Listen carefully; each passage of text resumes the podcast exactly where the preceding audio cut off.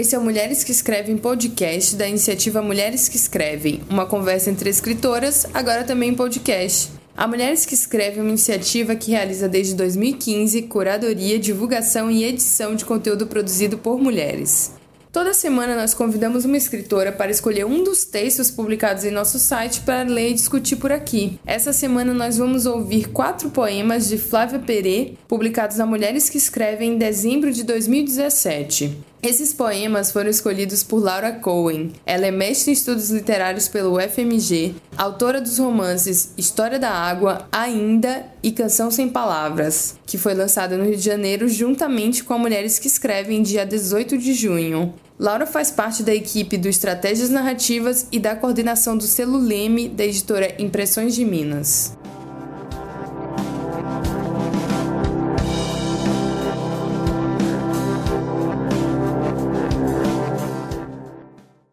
Paris, Texas. A mulher estava pedindo dinheiro na estação Eldorado. Um senhor idoso resmungou alguma coisa para ela. Depois enfiou as mãos dentro do bolso da calça e lhe entregou umas moedas. Quando ele foi embora, a mulher se aproximou de mim e disse: ele queria que eu fosse na casa dele, velho safado. Eu venho aqui todos os dias pedir dinheiro, mas não é para beber, é para pagar meu aluguel. Você, eu, deu dinheiro para aquela outra mulher. Aquela mulher bebe e mente. Eu também minto e bebo, pensei. À noite, sozinhas, enquanto esperam os ônibus, Outras mulheres se agarram às suas bolsas, como eu me agarro aos meus poemas, e como seus poemas, as bolsas, os medos fossem a mesma coisa.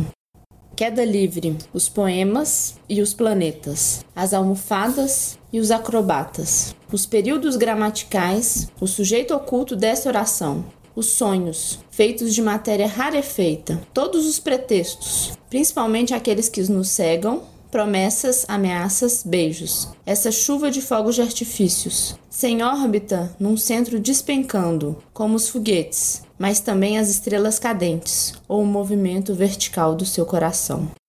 Love Song. Nota-se, especialmente, em algumas noites, nenhuma urgência, a nos agitar por dentro nenhuma palavra, usada ou esquecida, a exaustão, nenhuma história mal contada, nem pias ou pilhas de coisas ou coisas de filho, apenas a noite, o quarto, a cama, sem nenhum passo em falso ida e volta. Enquanto você espera o ônibus na rodoviária, observa que as cadeiras vermelhas foram substituídas por assentos cinzas, de metal frio e desconfortável, e que o chão, sempre tão sujo, agora é limpo, irradia o brilho instável dos pisos encerados. Você viaja sempre sozinha, carrega a si mesma, seu brilho instável e alguns objetos pessoais, os livros e as canetas, um caderno, a garrafinha de água mineral e as pastilhas de hortelã. Como se essas coisas fossem as atrações turísticas dessa viagem de um dia só. Porque você acredita que até as viagens mais curtas podem revelar alguma coisa retida pelo tempo. As cadeiras vermelhas, um pai 20 anos mais novo ou o céu cor-de-rosa na estrada. No fim do dia, você volta para casa com um poema, única prova material dos acontecimentos.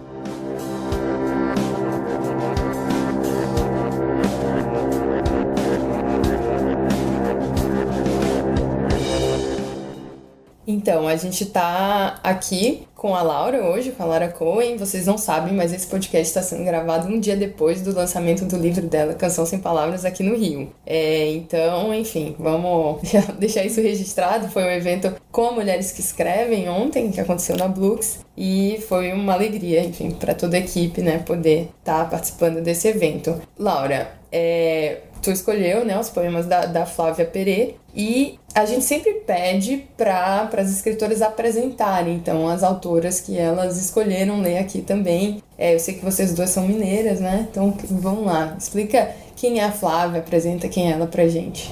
Bom, gente, obrigada pelo convite para participar. Eu adoro coisas gravadas, assim, podcast e rádio, eu acho maravilhoso, né? Eu faço academia todos os dias ouvindo podcast, yes. mulheres que escrevem. Então, para mim é uma alegria, assim, tá aqui. A Flávia, ela é uma grande, grande amiga minha, né? A gente trabalha juntas num espaço que chama Estratégias Narrativas, que é um coletivo de autoras. Que a gente. autores, né? Tem um menino, dois meninos. E o resto é tudo mulher. Mas a gente sempre trabalha juntas e a Flávia, para mim, ela é uma das melhores leitoras que eu tive, assim. Ela é de Ouro Preto, não é de BH, mas mora em BH. Nesse momento ela tá fazendo doutorado na educação. A Flávia se formou em comunicação, fez mestrado na letras e ela publicou vários livros independentes, né?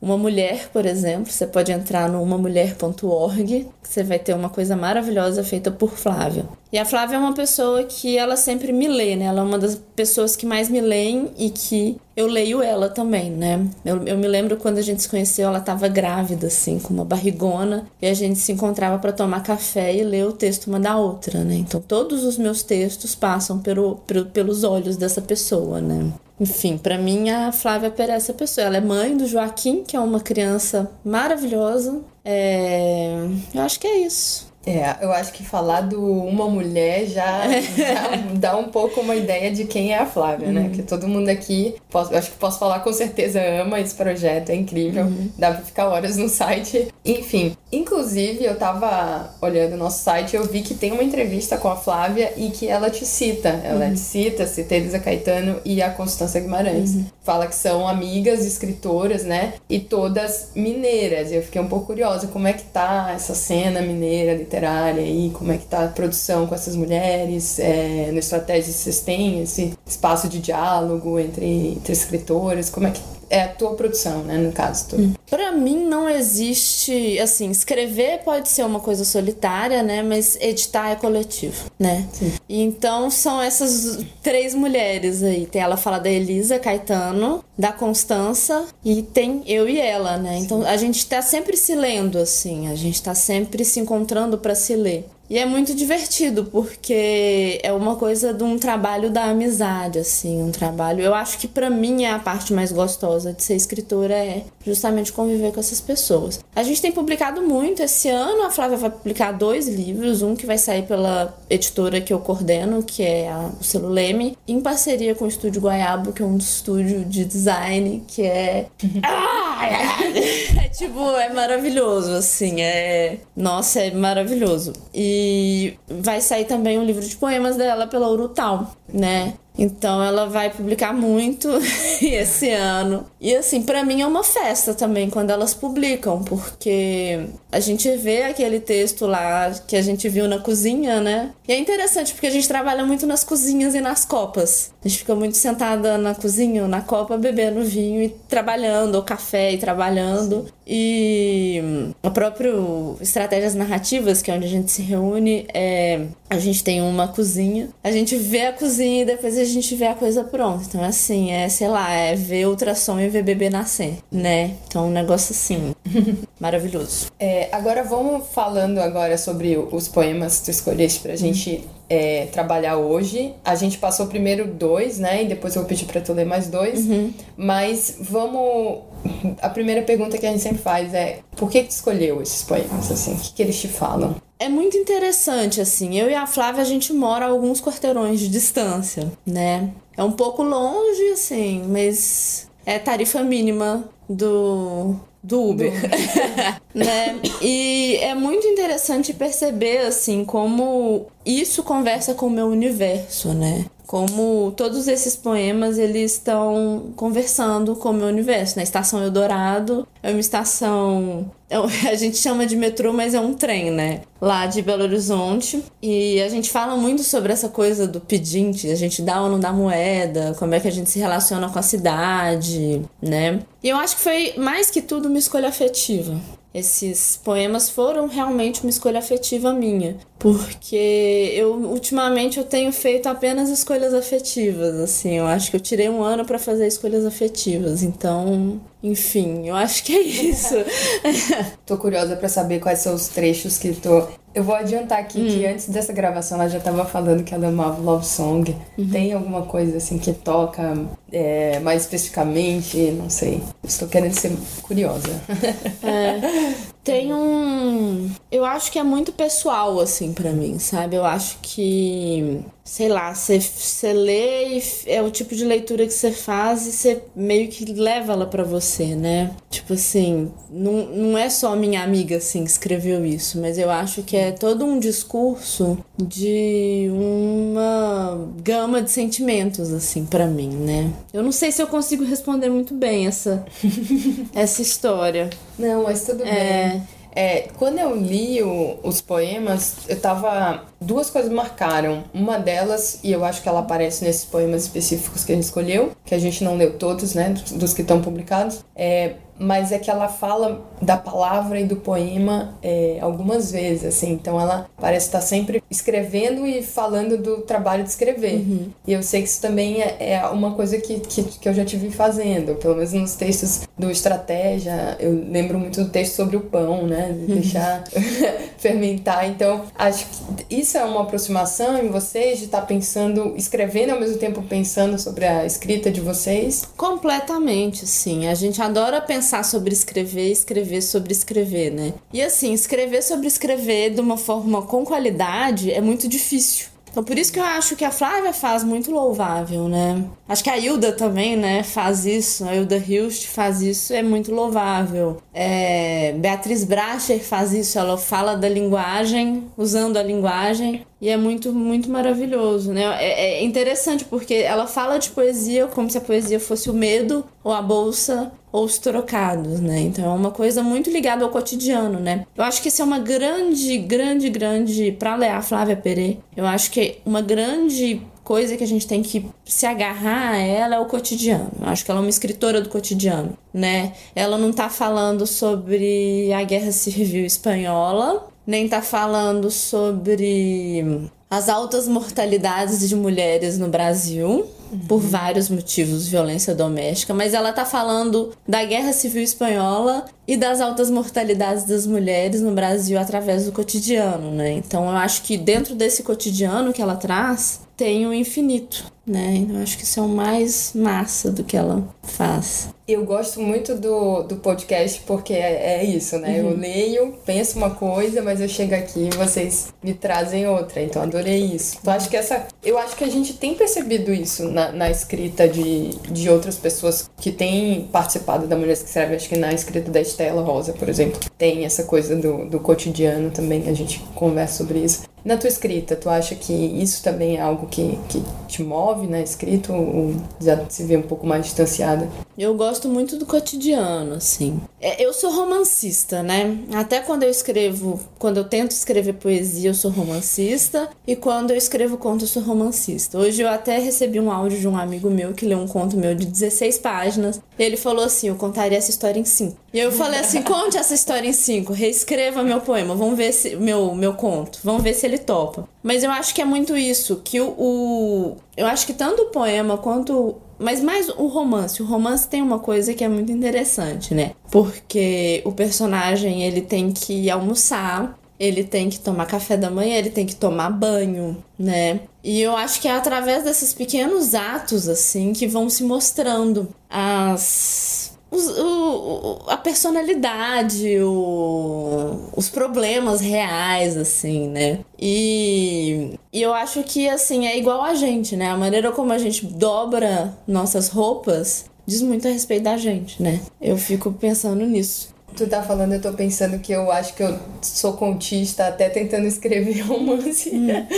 Mas. E talvez seja isso mesmo, talvez sejam esses detalhes. Assim, o personagem tem que tomar banho, tem que almoçar. e, e, e, às vezes eu acho muito doloroso escrever exatamente essa parte da vida que escapa, né? Que tá hum. sendo ali um pouco registrada. É, acho, acho que é, enfim, valioso demais ter alguém que, hum. que pense nesse, todos esses detalhes. E eu concordo que é por aí que a gente vai entendendo um pouco mais da, da personalidade É uma outra coisa que eu pensei lendo que pensei não, né? Que me logo tá na minha cara na hora que eu olho os poemas da Flávia é que tem alguns poemas que têm um formato completamente diferente. Parece mais uma prosa do que um, um, um poema, né? É, queria que tu falasse um pouco sobre isso, como é que como é que tu percebe isso e talvez seja bom tu falar que tu é romancista. É, não, eu, eu acho que isso é a coisa que eu mais gosto na Flávia, sabe? Porque ela é muito engraçado. Quando ela começou a fazer uma mulher, ela me ligou e falou assim: Estou escrevendo um poema. E é sempre uma notícia muito importante, assim.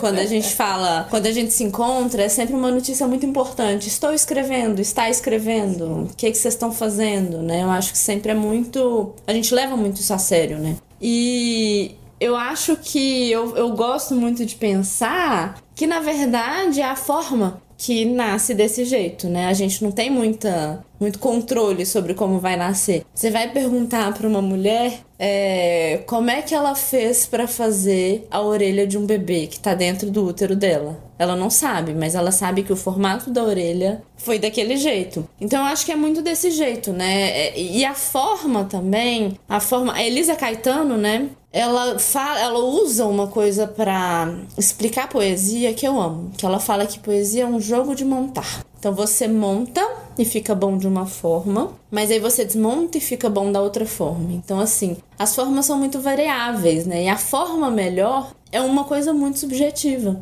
E é uma coisa que até a Flávia sempre me ensina muito, que é uma coisa intuitiva, né? A gente intui a forma, a gente não, não é um órgão da inteligência que faz a gente chegar na forma, né? É um órgão de outra outro tipo de inteligência. É, eu acho isso acho incrível. Ainda mais vindo da, da, da Flávia, uhum. porque eu tava lendo essa entrevista dela e ela falando que ela também se identificava com, acho que é com a Marília Garcia. Ela falava, vai, é uma, poeta que também é meio acadêmica, né? Tá mais ligada às métricas e tudo mais. E, e, eu acho incrível, assim, que ela também tenha essa coisa da, da intuitividade, né? De uhum. valorizar uhum. isso. É, minhas perguntas acabaram. então, na verdade, eu vou te perguntar com... Tem alguma coisa que tu acha que tu gostaria de destacar mais ou que, que, era, que seria interessante a gente falar quando fosse falar da Flávia? Hum, eu falaria que a escrita da Flávia é muito inteligente, sabe? Eu acho que tem uma inteligência ali que tá num lugar muito acessível a todo mundo, sabe? Eu acho que isso tem uma. Ela tem uma forma de tanto de escrever quanto de lecionar que ela aproxima a gente da linguagem, né? Então acho que ela coloca algumas coisas muito assim, muito cotidianas, assim, tipo, sei lá, os bancos da rodoviária de. Eu não sei se é de BH ou de Ouro Preto, né? Eu me lembro que as, a rodoviária de Ouro Preto tinha uns bancos vermelhos. Uhum. Mas não sei se ela tá.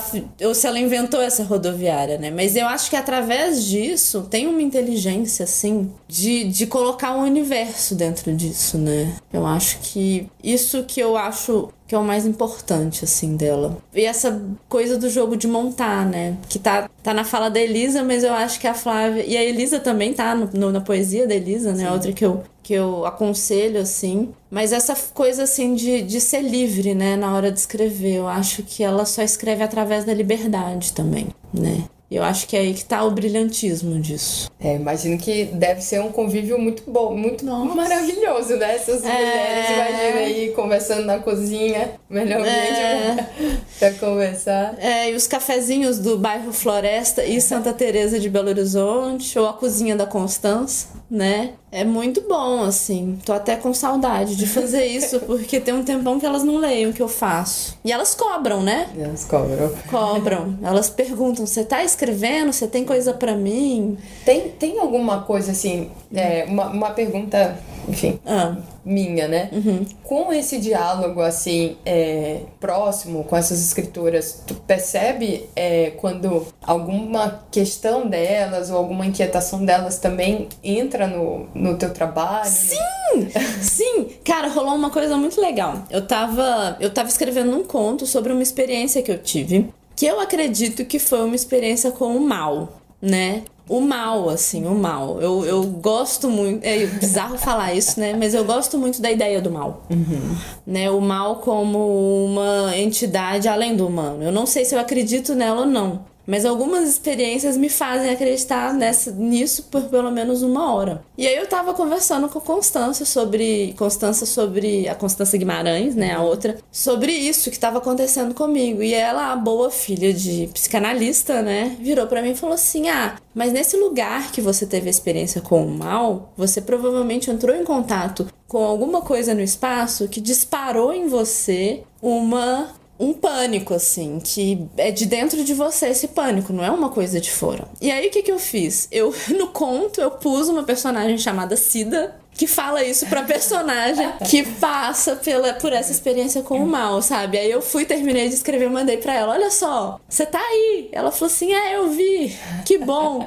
e é muito natural isso, Sim. né? A gente faz muito isso. É, verdade. Eu tenho essa inquietação até com a minha pesquisa, sabe? Uhum. De tá fazendo a pesquisa e no meio do nada pensar: Putz, mas essa ideia aqui eu acho que é de um outro professor e, e ter essas uhum. coisas. Então, por isso que, que me veio essa pergunta. É, bom, acho que a gente pode ficar por aqui. É, obrigada. Que ah, obrigada a vocês. Eu a amo gente... rádio. a gente tá muito feliz, né? Esse podcast tá ficando muito famoso com a Laura aqui, que veio de BH, gente. Vocês não acreditam nisso. Ela tá aqui, ó, podia estar tá passeando, comendo aí na Colombo. Mas ela tá aqui gravando podcast, então muito obrigada. Obrigada. Tem como agradecer mesmo.